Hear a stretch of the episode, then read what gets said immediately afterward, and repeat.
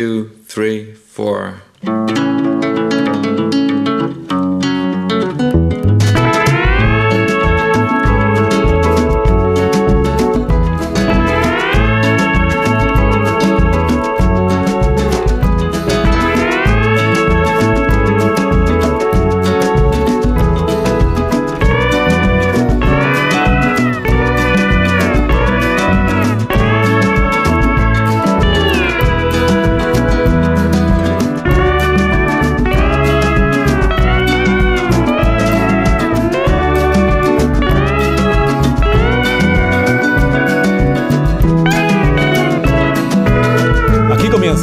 Comienza, el programa que usted estaba esperando. eh, toda la semana hasta que llega este momento del viernes para poder disfrutar de la cultureta del viernes. Cultureta de por las mañanas de los viernes. Aquí en Más de Uno, en Onda Cero, en todas las emisoras de nuestra cadena. El programa de éxito, el programa que todo el mundo comenta. En el que se fijan los creadores, los creadores, para ver qué se dice de sus obras. El programa que crea opinión, que crea corriente, que crea influencia. Con Rosa Belmonte. Buenos días, Rosa. Muy buenos días. Bueno, la persona que iba más influyente de la cultureta es Rosa Belmonte. Hola Willy Guillermo Altares, buenos días. Hola, ¿qué tal? Buenos días. El, el hombre más influyente de la cultureta es, es Willy. ¿Qué tal Sergio del Molino? Buenos días, Sergio. Buenos días, ya no sé qué me queda. Buenos días. No, No influir, no. Desde luego influir ya no. no, no, no pensaba influir, decirlo yo. No, no, ya, ya lo veo, ¿no? Porque si es el más, ya no puede haber más. Ya está, pasa nada. hombre y fuera. Pasa, en algunos momentos de la vida pues tenemos que asumir una posición vicaria. No, hombre, sí, sin duda. Yo, yo, en algunos momentos no, yo toda la vida he asumido. ¿Qué tal Nacho? ¿Cómo estás? ¿Qué Miguel tal? Muy bien. Buenos Pues me paran por la calle porque como he hecho un papelillo un poco maceta, o sea, un po- una cosa testimonial, en la serie de los Javis, me paran por la calle y me dicen, Galondo, otro, otro contenido líder, otro contenido líder, la, la, eh, la Mesías. Fíjate que, que- es, que- que yo solo le he dado los buenos días. O sea, ¿Y ¿Dónde voy a meter Sí, eso? Se ha agotado la ha música de colocado, presentación. ha colocado la ¿Dónde meto eso, si promoción no? no de la serie, sino de sí mismo. Sí. No, pero un Ahí- contenido, Pero además, has un contenido colocado la líder. promoción de conte- su pequeña aparición en la serie. Claro que la No, gente no, me no, dice que... por- sale y escribe ese capítulo. otro contenido líder. No, es que creo que he planteado mal el chiste. Mm, Es que Que ha- además de la cultura. ha sido además como, como forzado. Renqueado. Como forzado. Como una película de tres horas. Porque si hubieras esperado un un poco, segundo. si hubieras esperado un poco, habría sido yo quien te habría sacado el tema y entonces tú habrías quedado como un señor. Pues de nada por quitarte el peso de encima. Vamos a hacerlo bien. Eh, buenos días, Amón. ¿cómo Hombre, estás? quería que no me hubiese a presentar. Bienvenido. No sé en qué bienvenido. momento los periodistas pasamos de ser periodistas a creadores de contenido. y no sé en qué momento Nacho Vigalondo eligió la, la carrera de actor con lo bien que se le da a la guionista y la de realizador. Nacho Galondo, buenos días. Sí, Tengo, tengo cara de actor y cuerpo de guionista. O sea, que es un poco la combinación de. Se habló de ti. me pareció magnífico. Adoro la serie, ti. pero, pero el tu es extraordinario. Se habló de ti en este programa el miércoles. Aquí estuvieron los Javiers. Estuvieron los Javiers, sí, y bueno, yo lo sé, tu elogié enormemente, ¿verdad? Tu trabajo en, en el capítulo, capítulo, ¿no? 3 De y ayer. 4, ¿no? De la Mesías. Joder. Y, y ellos El- hice- se hizo el silencio, ¿En el ¿no? 3 Ellos sale? no ¿En respondieron. el 3 sale? Pues si no, será en el 4 y el 5. Cuatro y cinco. ¿no? Ah, vale. Sí que yo en el dos. 3 no lo recuerdo. No, en el 3 no. 4 y 5. Ah, es que yo voy por delante. Pero en todos los sentidos, Carlos. Sí. Y entonces hablaron de ti ellos. Bueno, yo les hablé de ti también un poco, porque les, les conté pues cosas que tú habías dicho de su serie en el programa, no les gustaron. ¿Cómo? ¿Qué he Sí. Sí, eso es. Sí. Así fue, vamos. Sí, tú en el programa has hablado de la Mesías, que estuviéramos atentos, que salías tú. Igual, es que no estoy seguro de, de haberlo dicho. Ahora que, ahora que lo dices. Bueno, eso te, eso te pasará a menudo, ¿no? No, estar seguro de haber dicho algo. Entonces los, los Javieres, los, ¿cómo has dicho? Los Javiers. los Javiers. No, les dije que tú, eh, fuera de micrófono, yo te había preguntado, igual fue dentro del micrófono, nunca sé cuándo, dónde se dice la cosa, que te había preguntado cómo consiguen, eh, de la serie de la Mesías hemos hablado en el... en Hemos hablado, hemos hablado. ¿Cómo consiguen que todo el que sale en la serie esté bien? Sí, sí, sí, o sea, sí. ¿cómo consiguen? De verdad, que a mí me tiene, lo sabe Sergio, pues yo se lo he comentado, Sí, me tiene admirado el- el- la calidad interpretativa que hay en esa serie, me tiene fa- Lo de los niños es increíble. Lo de los niños, por ejemplo, Es que es increíble, es complicadísimo. ¿no? Que lo- y entonces ellos explicaron en este programa, el que no lo haya escuchado, que lo escuche, porque está en la página web, está Sí. el podcast, es- explicaron con detalle cómo es un rodaje dirigido por ellos. Y ahora entiendo por qué el resultado es el que es. Porque el rodaje, por ejemplo, pueden estar un día entero para grabar una escena y se puede repetir las veces que haga falta. Y ellos cada vez van diciéndole cosas a los actores Tengo que decir que ahora han disfrutado de un margen de maniobra que no habían tenido antes, pero yo estuve con ellos en el rodaje de Veneno y aún teniendo como unas prisas más habituales y que yo reconozco eh, como, como constantes y como más naturales, eh, también conseguían eh, obrar la magia. El asunto es muy sencillo. Cuando, cuando eres amateur y diriges actores, tiendes a entender la interpretación como algo que tienes que algo que tienes que modelar, como que de la nada tienes que modelar un personaje que ya tienes en la cabeza metido y quieres transformar al actor, a la actriz en algo que tienes en la cabeza. Y a veces se dan frustra- frustraciones porque eh, creo que nadie puede imitar lo que tú has imaginado sin que tú lo traspases de- al 100%.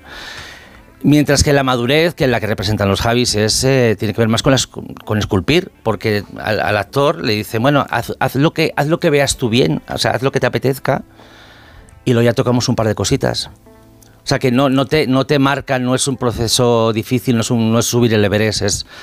mm, Te, te apartan un poco, eh, te, te- te alisan los rizos y te ajustan un poco los hombros y ya está, no, no hacen más porque saben que, el- que, el, eh, que todo el mundo quiere estar, eh, todo el mundo quiere dar lo mejor de sí mismo en, en cámara. Entonces, si das libertad, ese actor, esa actriz va, va- va a hacerlo. Con lo cual, para adecuarlo a lo que la película pide, pues realmente hay muy poco que tocar. Es que el cine es más fácil de lo que, de lo que parece, ese es el drama. Que, que a veces lo falseamos, hacemos que parezca muy difícil, cuando en realidad la madurez te da herramientas para que todo sea más fácil y divertido. Porque- pero claro, eh, me gusta contar estas anécdotas porque las que las que acaban jugosas anécdotas. no, no, bueno, eh, no son jugosas. Lo- lo- precisamente es el problema, que lo que es jugoso es las historias del director que repite una toma mil veces hasta que da con algo, hasta que da con algo que probablemente no haya comunicado antes con el actor, que es una cosa que también hay que decir de, de los casos de Fincher y Kubrick, que no es que re- no es que repitieran tomas una y otra vez porque alguien no es capaz de entender tus palabras, es que igual no ha habido palabras, igual te has puesto delante de la cámara, has dicho texto y entonces se repite y se repite hasta que lleguemos a un sitio cosa que le sale muy bien a, Fincher y le sale muy bien a Kubrick, pero claro, la pasta y el tiempo que necesita eso, a ver. Y, los, y los Javis yo creo que están llevando están llevando al límite la madurez del proceso y el, y el que el rodaje de sus películas sea, sea francamente divertido y agradable. Pero también nos contaron que eh, sus rodajes eh, son eh, agradables y divertidos, pero cuidado que no es una fiesta todo el tiempo. O sea que, que hay que. Todo el tiempo lo que se percibe es un enorme respeto a lo que allí está sucediendo. ¿no? Claro, una, claro. Como estamos en el templo y entonces hay que tenerlo eso siempre presente. Y, y que en ese sentido deben ser rodajes, digamos, mm, muy serios. Muy serios. Bueno, Luego- pero- luego se verá una broma, pero cuando se está trabajando, cuidado. Cuando, cuando digo que es divertido no, no quiero dar a entender como que hay cachondeito, sino que es que la- la- el interpretar personajes, poner los focos y Ah, la cámara, ya. es que yo creo que es divertido, que es una cosa que no hay que olvidar nunca, que, que rodar es lo que siempre hemos soñado hacer y los que tenemos la suerte de conseguirlo a veces se nos olvida que estamos haciendo lo que, lo que haríamos gratis si nos dedicáramos a otra No, cosa. nos contaron, por ejemplo, que la niña que hace, la, la actriz, la niña Aina se llama, ¿no? Mm. la, la que hace de, de Aina de niña, que a mí me parece otra Increíble. espectáculo, Increíble, o sea, sí, es sí. increíble, ¿eh? Mm. Que cuando consiguieron, eh, haz- porque sufre mucho el personaje, ¿enti- ¿entiendes? Sí. Claro, y, eso, y yo cuando veo a una niña en pantalla sufriendo me pregunto si está sufriendo de verdad y lo paso mal. Entonces me dijeron que consiguieron que ella eh, encontrara las teclas o como se llamen que, en las que tenía que pensar para que le saliera todo el dolor ese que pero que ella lo disfrutaba muchísimo, que Hombre, cuando claro. aprendió a hacerlo lo que quería, que entonces se lo pasaba en grande, y entonces cada vez pedía más, pedía más, decía, qué Claro, bien claro. me lo estoy pasando interpretando esta escena en la que lo paso fatal, ¿no? Qué maravilla. Bueno, si, si alguien quiere escuchar más sobre la conversación con los Javis, que fue igual más interesante que la cultureta de hoy, tampoco lo niego, pues eh, lo tienen en la, en la página web. Y más cosas que contaron sobre. Es que yo voy por delante de Amon y entonces no quiero contar nada, pero dijeron, por ejemplo, que la escena final de la- del capítulo 5, que esa estuvieron un día entero rodando. Que hay escenas que el montador eh, se ha enfrentado a 14 horas de grabación en bruto para que luego eso quedase igual en un minuto y medio. Mm. O sea que también nuestra solidaridad al equipo. Pero hay que, pero igual, bueno, y, y- para eh, No les este tema, que no les desmientas. Digo, eh, algo que, que es mi forma parte de la alabanza constante y es que con el prestigio que ganan, con la libertad que tienen, la, inviert- la invierten a Sí, fondo. O sea, es. no están... eh, a veces dice- hablamos del presupuesto que se ve en la cámara, pero es que también la, libertad que ellos consiguen adquirir también está en cámara. O sea, no están, no están utilizando el rédito que le da la industria para repetir fórmulas o para sentarse en algo. Están... Eso dijeron, que han conquistado la libertad y que ahora Mm. esperan poder mantenerla. Poder mantenerla, claro, las carreras son como son. Y después Poder un mérito mantenerla. añadido es la duración de los capítulos que los convierte casi en películas. ¿no? Sí. Sí. Que no estamos ante una serie cuyo corte se hace en películas de las de antes, de la cuando no duraban tres horas. Las ¿no? de, la, películas. de la administración del tiempo, vamos a dosificar el tiempo que disponemos y lo troceamos en, en siete, ocho episodios. ¿no? La, la corpulencia, la envergadura, la enjundia que tiene la cada- calma, ¿no? cada- que, que tenga derecho a tener calma. Porque la- eh, hay una cosa que no se puede negar de los Javis, es que hacen, hacen productos muy populares, pero es muy difícil lo que, lo que hacen ellos, que es hacer ser populares siguiendo caminos que no existían antes que, que ellos. Que, eh, y una vez, eh, lo dije a Javi Calvo el otro día, le dije, es que es como el primer Torrente, el- la primera película de Santiago Segura con Torrente, que es que está haciendo una película muy popular, pero con un lenguaje que no existía antes de, de Torrente, o el, o el de La Bestia. además, muy exigente, digo, ¿no? O sea, que no es fácil, ¿no? Eh, eh, me, me refiero a, a que todo lo que trasladan es muy duro, que... Claro, pero, eh, pero hacen cosas que les gusta, o sea, que son, que son como, eh, voy a ponerme O sea, no pero, es como para el pueblo, o sea, que hacen, Sí, no, no. hacen pelis, hacen series para el pueblo, pero con unos códigos que no se parecen a los de la serie que acabas de ver, sino que, no sé, se está abriendo por la selva con un Bueno, me machete. está mirando raro el guionista del programa porque perdón. eh, teníamos pensado, como el, tenía pensado él, eh, como la semana pasada estuvimos, estuvimos hablando aquí del método, del método de Stanislavski, pues eh, él entiende que habéis aprendido, o sea, que habéis tomado nota del método y estáis en, en disposición para interpretar hoy, ¿eh? Hoy tenéis actuar, hay teatrillo, hoy hay actuación, vosotros en este programa, que ya era hora, que vamos a, vamos a dramatizar una obra radiofónica cuya ambientación es un poco antigua. Así que lo primero que necesito es que pilléis un poco el tono de, el tono de época, el tono un poco como antiguo, Vale. ¿no? Sí, entonces, este es un breve pasaje para que os vayáis como ambientando. Kellogg's Pep, the super delicious cereal, presents the adventures of Esta es la- Superman. Faster than a speeding bullet. Este es, este es un poco el estilo, ¿vale? Este es el estilo. locomotive. Os hacéis ya una idea.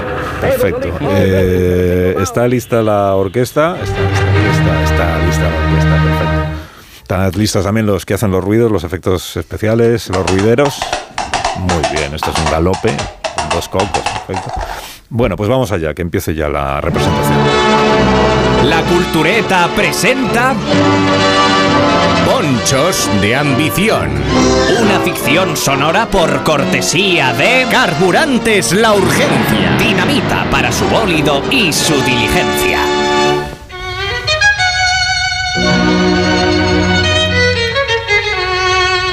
Esta historia empieza en unas verdes praderas. Las praderas verdes, como digo, de Missouri y de Arkansas. Esta es una historia de indios y vaqueros. Hecho en directo el relincho.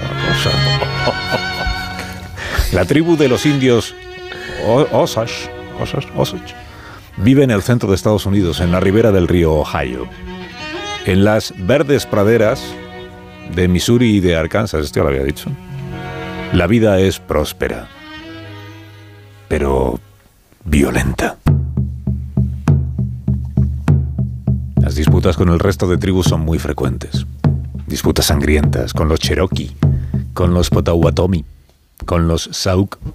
Y entonces, para complicar más las cosas, llega el hombre blanco. Otra lo ha hecho en directo el relincho, maravilla, Rosa. El hombre blanco y sus colonos, con los que los indios Osage hicieron un trato. Un acuerdo con el gobierno de los Estados Unidos, con el presidente Thomas Jefferson. Os daremos. Os daremos 500 dólares por vuestra tierra. Eso es. Y os prometemos protección frente a las tribus hostiles y recursos de Washington para estableceros hacia el oeste. Muy bien, parecía un buen trato para los Osage. O eso es lo que escribió la prensa de entonces, utilizando esta máquina de escribir en concreto. Parecía un buen trato, pero no sería el último acuerdo, porque los Osage fueron. ¿Se dice Osage? Estoy diciendo yo Osage todo el tiempo, pero no sé si se dice así. Los Osage y fueron forzados a emigrar cada vez más lejos. Acabaron en el estado de Oklahoma, en la tierra menos fértil para el cultivo. Un lugar casi yermo Yermo, casi yermo, insisto, un lugar casi yermo, el, el viento, por favor, la máquina Casi del yermo viento. Altares. La máquina del viento. Señor de la máquina del viento que no ha venido. Este es el viento. Un lugar casi yermo. donde muchos murieron de hambre, en los secarrales de Fairfax y de Pawushka. Murieron. He dicho que murieron, muri- murieron, eso. Y no parecía un gran consuelo ser los únicos indios en poseer la tierra que pisaban. El Estado les hizo legalmente propietarios de aquel terreno infértil, incluida cualquier cosa, cualquier cosa que pudieran entrar, eh, perdón, cualquier cosa que pudieran encontrar debajo. Ha elegido gasolina sin plomo. El hallazgo masivo de petróleo mejoró la vida de los indios Osage, aunque nadie en América les prestaba todavía demasiada atención. Todavía, todavía. ¡Han matado al archiduque! La Primera Guerra Mundial disparó las necesidades mundiales de combustible. ¡Han hundido a Lusitania! Disparó las necesidades de combustible, especialmente en los Estados Unidos. Los indios Osage se hicieron muy, muy, muy ricos. Se convirtieron, de hecho, en el pueblo con la renta per cápita más alta del planeta, cuyos flamantes automóviles... Ahora sí. Este es un claxon de un coche muy antiguo. Cuyos flamantes automóviles, decía, también había que alimentar. Ha elegido mucha gasolina sin plomo. Y fue entonces cuando arreció como una plaga el codicioso hombre blanco. Me parece un perro. Parece un perro atropellado. una puerta. Es que pone el relincho ansioso Oiga. en el, en el guion. Total, que entonces empezó a intrigar la riqueza esta que tenían los Osage. ¿Y cómo, cómo empezó a intrigar el hombre blanco contra los Pues casándose con sus mujeres para luego heredar, por ejemplo. Sí, o estafando a las familias de los indios que iban muriendo. 100 dólares por un ataúd si eres blanco, 500 dólares si eres indio. Esto es. O haciendo cosas muchísimo peores. No, much, muchi- no, esto no es. He dicho muchísimo, muchísimo peor. Es- Esto es una. Porque los indios fueron volados con dinamita en sus propias casas. No quedó más remedio que llamar al, al FBI. Acudió la agencia, el FBI es la agencia, y capturó a los, a los malos. Un cameo de James Stewart en la ficción de la cultureta, gracias. Y así llegamos al caso cerrado.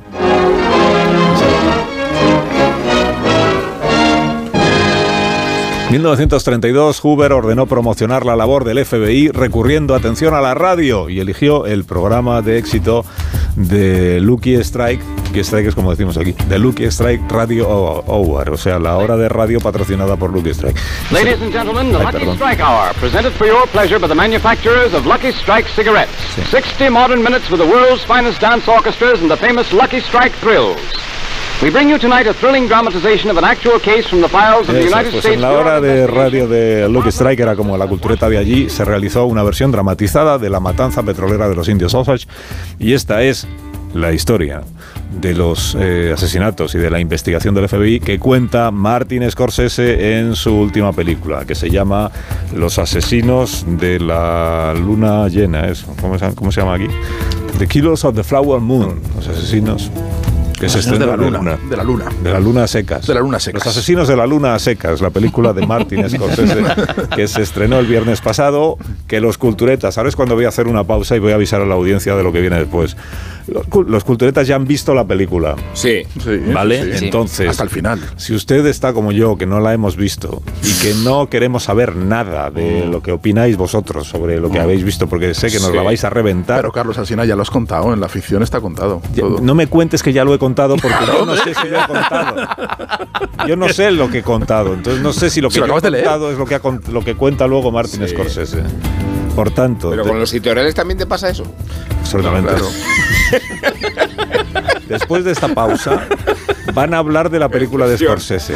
Si usted no quiere saber nada de la película de Scorsese, Sí, sí. No, debería haber apagado ya hace rato. eh, si no lo que puede hacer nada. es en la app, le da para atrás y vuelve a escuchar lo del sermón, por ejemplo, de las 8, o la Sí, tertulia de actualidad, que ya ha estado floja, pero no pasa nada. Sí, esto te o a la hora del cocinero que ha dado una receta de cocochas preciosa, magnífica. Y si usted no Qué le rico. importa que le revienten una película, entonces quédese con nosotros. Más de uno en Onda Cero, donde Alsina.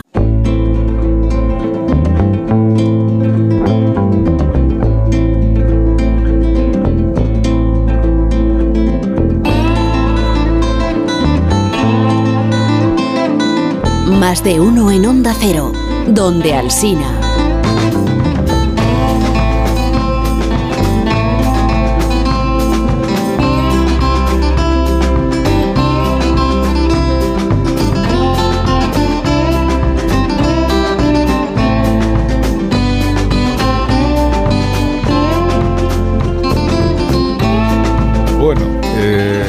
Estoy, yo estoy aquí para vigilar y para que no contéis más de lo necesario.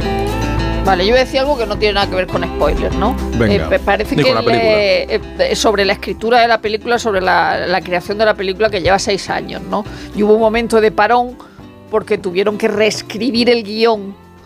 Eh, el Willy, que se ha leído el libro, se, se habrá dado cuenta que, que que- que en los personajes en el libro, en el- la película, no son iguales que en el libro. Entonces, DiCaprio iba a hacer el papel que hace Jesse Plimons, es decir, el agente del FBI. Y entonces, claro, eh, DiCaprio quiere ganar el Oscar, ¿no? Entonces digo, mm, no está muy claro si lo dijo él o, o- o se lo dijo o, lo decidió Scorsese o Scorsese lo, di- lo decidió porque se lo dijo. tal. Y entonces de- DiCaprio cambia el personaje por el que se el sobrino de Robert De Niro. Y entonces la película cambia por completo. Hay una lo que antes era siempre desde el lado del hombre blanco, ahora también se hace desde el lado de los Osage, porque eh, DiCaprio emparenta con una Osage, que es Lily Gladstone, que es lo mejor de la película sin ningún lugar a duda. Pero por lo visto, eh, Scorsese y, Dicap y Robert De Niro acabaron hartos de DiCaprio, porque eh, aparte de esas ínfulas de no, yo quiero este papel porque es más largo y todo eso, no paraba de eh, improvisar delante de De Niro. Y entonces estos dos se miraban con los ojos en blanco diciendo, pero este tío de qué va. Dicho esto, eh, este señor Scorsese que tiene 80 años tiene un proyecto para una película de un, eh, eh, un barco que se hundió en las costas de Chile en el siglo XVIII, protagonizado por De Niro, por, por DiCaprio. O sea que no estará tan harto. A los espectadores les va a costar reconocer a Leonardo DiCaprio, lo digo para que no se asusten por la transformación que se produce feo. con su aspecto que nos resulte feo, gañán, mal hablado y, y que el parecido más significativo que se le pueda sacar es a Marlon Brando, el padrino, por cómo se Porque se llena la pone boca de algo algodón dentro, ¿no? y por algunos perfiles, eh, por eso digo que, que va, cuesta identificarlo. O a Y- Paco y Raval, o a Paco Raval en Los Santos Sí, y Inocentes. cuesta- Sí, y cuesta entenderlo también, porque habla también un. Pero forma parte ¿no? cerrado, de sí, la sí. construcción del personaje. Sí, sí, sí. Y, y claro, es que si hubiera querido el papel de Jesse Plemons, tendría que haber esperado dos horas para salir. Lo digo porque Claro. no es un Ahí spoiler no decir se luce. que la película dura tres horas y veinte. Eh, yo estoy en el lado entusiasta cultureta de la, de la Hmm. película. Eh, decía Fernando León de Arona una definición muy buena, que es Scorsese ha vuelto a hacer una película de gángsters, ¿no? Porque por mucho que esté ubicada en otro espacio, en otra referencia temporal, en realidad estamos asistiendo a una película de gángsters de, de Martin de Scorsese. malos, y yo creo que de todas las películas de Scorsese, que me corrija Vigalondo, que me gustaría que me corrigiera, eh, es la más estética de todas. Yo creo que hay un esmero La edad, de la, y- ino- la edad de la inocencia. Bueno. o sea, le- a, a mí la, la- la película tengo una, una relación rara porque me ha encantado, la quiero volver a ver y a la vez le pongo muchos peros y no me entiendo muy bien, pero la película me ha parecido apasionante y creo que tiene cosas bellísimas. La reconstrucción de una época como la edad de la inocencia es una cosa espectacular. Creo que la historia es buenísima, como entra en el corazón de la historia americana, en lo que David Grant llama, el, y el propio Scorsese, el pecado original de Estados Unidos, la- el, el- eh, el desplazamiento, robo, y cuando de repente tienen dinero los indios comienzan a, a matarles. Pero a la vez reconozco que se me hizo larga y la quiero volver a ver, a ver, pero hubo un momento en que mm, se, me, hiz- se, se- se me hizo larga. No me gusta DiCaprio, creo que pone la misma cara toda la película. Y eh, sí que se nota que hay un cierto, seguramente por lo que diga Rosa, hay un problema donde eh, hay como demasiados... No, no acabo de entender muy bien el punto de vista desde el que me están contando la película. O sea, echo de menos que me cuenten más Os- Osage y de repente llega el FBI y, y cambia y, No, pero- pero- pero y- sí, hay un- cambia la película. A la, a bien la vez me, me- me- me encanta, por ejemplo, que frente a un Scorsese frenético de uno de los nuestros o Casino, este es un Scorsese muy, muy parsimonioso y contemplativo, más parecido al de Silencio. Y eso es una cosa que me gusta. Pero vamos, es una película, dicho todo esto y todos estos peros, que me, me ha, me ha deslumbrado y que estoy deseando des- Es, de- es una película de gángsters, es un, es un western también, evidentemente, y, tiene, y es un western también un poco intimista también, y también es una película de matrimonio. Es decir, también, es una también hay una historia Esa es una parte extraña, eh, turbia y difícil de, o sea, de- y difícil de narrar, pero también muy humana, de afectos, y de, y de, de afectos y desafectos y de, y de, y de soledades, ¿no? narrado desde un punto de vista muy intimista. Eh, yo creo que también hay una, está, está muy bien visto, Guillermo, que igual a ti te molesta y a mí me, a mí me parece que juega a favor de la película el desplazamiento del punto de vista. Que no haya línea editorial, ¿no? No hay una línea editorial, no hay, es verdad, no hay, no hay un posicionamiento claro eh, y eso mm, es verdad que el punto de vista va basculando y va oscilando de un- desde, desde un, de un lado al otro, ¿no? Y, y- y nos van contando al principio, el, el principio parece que nos está contando la historia de los Cuidado, indios, cuidado, cuidado. no estoy contando, solo estoy di- diciendo por Vale, dónde vale, yo desplaza. solo te voy avisando. Por dónde desplaza. Y luego es verdad, tenemos esa historia del, del matrimonio al principio de conveniencia, pero que también eh, juegan los afectos y, juegan, y, y juega también la, la complicación de las relaciones humanas. ¿no? Yo- ese, ese, ese matrimonio podía definirse con esa frase de Facebook cuando dicen estoy en una relación, es complicado. Bueno, pues es, es complicado ese, eh, esa relación y está muy bien contada. Y está muy bien contada gracias a la, a la vertebración de Lily Glaston, de la actriz, que, que es verdad que pone unos primeros planos y una refleja una angustia, un hastío, la- una, el- el- un- una derrota, ¿no? Una forma de, de derrota mm, resignada, tristísima, que, que es muy conmovedora y que tiene algunos mm, aspectos, la película es verdad, muy esteticistas. Hay una danza de la muerte en un momento dado. Hay una danza de la muerte casi abstracta, casi contada con, con- con unos rasgos pictóricos reflejados en, un- en un parece- cristal. Es precioso. sí, la película precioso. es bellísima. Hay una, hay una cosa extraña en esta película, casi perversa, en- entre las pelis de Scorsese, y es que la, la- la gente ya separa sus películas en dos grupos, que es las de Gangsters, que es la historia que cuenta una y otra vez de un joven se corrompe, entra en un sistema mafioso, asciende, llega a la eclosión, decadencia y acaba testificando contra, contra es- sus jefes. es- Es que esto es, esta. uno de los Esta. nuestros. Esta y, y es casi y el lobo de Wall Street es Es esa esta. película que repite una y otra vez, pero de- ese es el, el, el Scorsese de un carisma arrollador que hemos visto mil Sí, veces y que, ¿no? y que él se permite volver a ese territorio de vez en cuando porque él también quiere hacer las otras, Silencio, eh, La última tentación de Cristo, ¿no? Kundun, ¿no? Va saltando aquí para allá. Pero en esta es la primera vez que Scorsese se permite no ser carismático y jugar a otra, a otra liga, a, otro- a otras reglas. Con lo cual no hay catarsis, no hay una catarsis como tú estás viendo a Lily Glaston, esa mirada tan inteligente y dices, bueno, ya verás como en el tercer acto va, esto va a reventar, ¿no? reventar y juega otra cosa. Hay, hay resignación, ¿verdad? Y de hecho, y de hecho, en las películas de gángsters, eh, ya sean de Scorsese o de otros directores, hay arquetipos que se presentan como el telón de fondo. Y creo que esas personas que están en el telón de fondo de una película de gángsters, aquí están en primera línea de flotación. Los personajes más despreciables o más despreciados de una película como uno de los nuestros son el político, el tonto útil y la víctima. Y aquí de repente los coloca, pum, en primer término. Él no es un gángster, es un político. Es un político, un político chapuzas que le va bien mientras sean cuatro gatos los que le siguen. El protagonista es, no es Ray Liotta, es el, el tonto al que los gángsters apalizan normalmente. Sí, y luego ella es una de las víctimas que normalmente vemos ahí al fondo. O sea que es una especie de inversión de valores. Pero es de- una víctima muy consciente, que sabe muy bien lo que, lo que está sucediendo, pero que sabe también que no puede escapar. Sí. Es que o sea, tiene un, un estafador del amor. Claro. Y no vamos a hacer spoilers de todos los spoilers. No. Eh, pero el guion que ha contado Zumer con esta, este tino Mm. eh, está inspirado en una escena memorable de la película. Bueno, no, no, ya la película que es- implica un homenaje, un homenaje a la radio. A la radio, y, sí. y- y con esto tampoco estoy destripando nada, pero es que el homenaje a la radio conlleva un desenlace la- Sí. Sí, sí. que es ¿Dónde el que, aparece no, quién? Que no se puede mencionar. Luego, esta es una película también. casi al final. No. Eso me lo han contado a mí, porque mm, Pero aunque, porque uno se no resi- aunque uno se contemos, Porque resista, te tocaba, te tocaba. De pero Jack White de los White belleza, han dicho, es- te va a gustar mucho la escena final que va de la radio, pero te quieres callar. En la que aparece Te quieres tal, callar. no digas nada por más, favor. Bueno, de que quería decir también que esta es una, una de esas películas penitencia del, del cine americano, como Flecha Rota, como Soldado Azul, como Sí. Pequeño Gran Hombre o como Bailando con Lobos, ¿no? Es como esas de, mira, no estoy de- desde el punto de vista de los Oshas, pero... eh, la favor de originalidad de la historia nunca contada, Lo- digo, lo- en esa dimensión. ¿eh? y lo que Porque es existe el, el libro del que viene, Sí.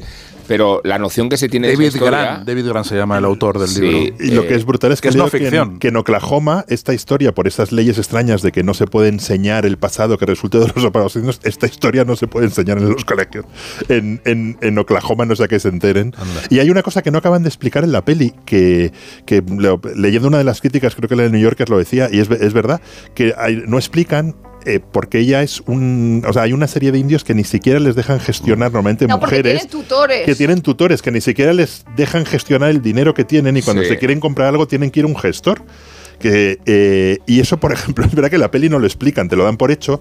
Y, me, y me pregunto si, claro, hemos leído todos tanto como el- en la peli que hay mucho contexto que lo tienes, que lo tienes fuera. De hecho, hay, en la prensa americana hay mil explainers para explicarte lo que es real, Porque lo que hasta no. el 24 el no tuvieron FBI. ciudadanía, entonces pausa. tenían los Sí. tutores que les gestionaban el patrimonio. Os voy a frenar, os voy a frenar porque os estáis animando y vais a empezar a contar cosas que no, debéis. Incompetentes se llaman esos Ahora habéis hecho un trabajo Incompetentes.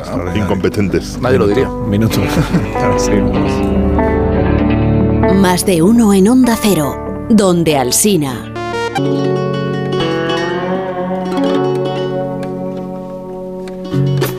Más de uno en Onda Cero, donde Alsina.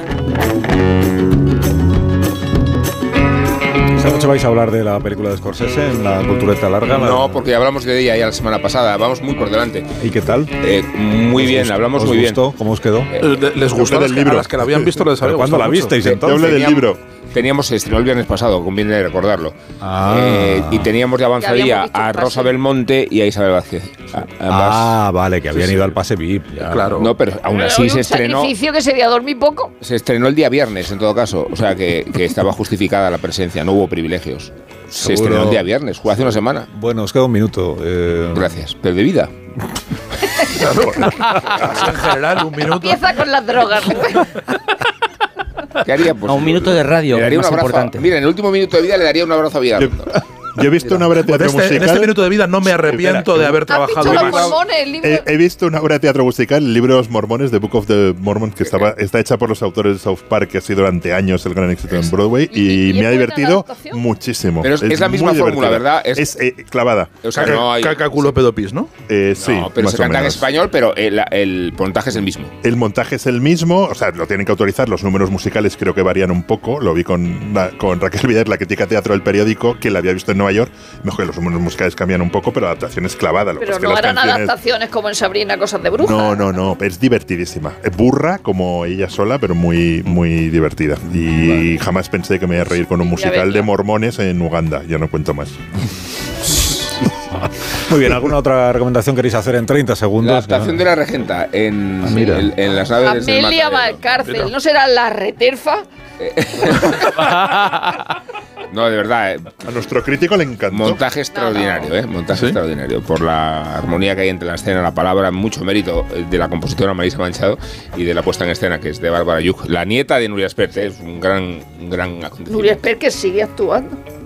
Bueno, hacen su turandote en el liceo dentro de poco, del 94, fíjate. Muy bien, ¿de qué más vais a hablar esta noche entonces en la cultureta larga? Eh, de, de Le Carré. ¿Había una ¿Y de aquí Dios? que íbamos a De Dios, de Dios. ¿De Dios? De Dios. Ah, pues, de hecho, Dios. vamos a, vamos a decir si pero existe de la o no. existencia de Sí, Dios. va- hay que- vamos hay- y a- aquí hay que definir a si Va a quedar, va a quedar. No quiero posturas claro. templadas. Ah, del libro este que dice que se ha demostrado Claro. Sí, científicamente. científicamente. Sí, sí. ¿Dónde? Pero es un ¿Cómo? poco pastiche No, el pues libro, ya, ¿no? hombre. ¿Tú qué crees? Es que lo empecé a ojear con gran ¿Tú qué interés. crees? Y no me convenció. No nada. No te convenció. No, si se me- demuestra su existencia, que entonces no es Dios. es que no me convenciera, es Dios. es que no me Si es interesó. palpable, no es En Dios. Francia ha vendido 250.000 Es- ejemplares. Sí, por eso lo empecé a ojear, si es palpable, entonces no es Dios, es otra cosa. del género panfletario, ¿vale? De Dios. Pero Bueno, además esta noche. Y de Salinger, ya nos vamos. Y de Salinger. así. Hay de Salinger. ¿no? Salinger, el hijo de, centeno. el Y- hijo y, y de nos hijo y visita, de- nos de visita. Ángel Antonio Herrera. Y Sali- ah, Salinger. No, nos ah, visita Ángel Antonio Antonio Herrera. Yo pensé que os visitaba el hijo de Salinger y Ángel Antonio Herrera. Juntos, ¿no? Muy bien, pues esta noche a la una y media en todas las emisoras de Onda Cero. Si usted a esa hora no está, pues en el podcast, que también está. Adiós, Sergio. Adiós, Adiós, adiós, Nacho. Ya voy, ya voy. Adiós, Rosa. Adiós, adiós, Amanda. El 6 de noviembre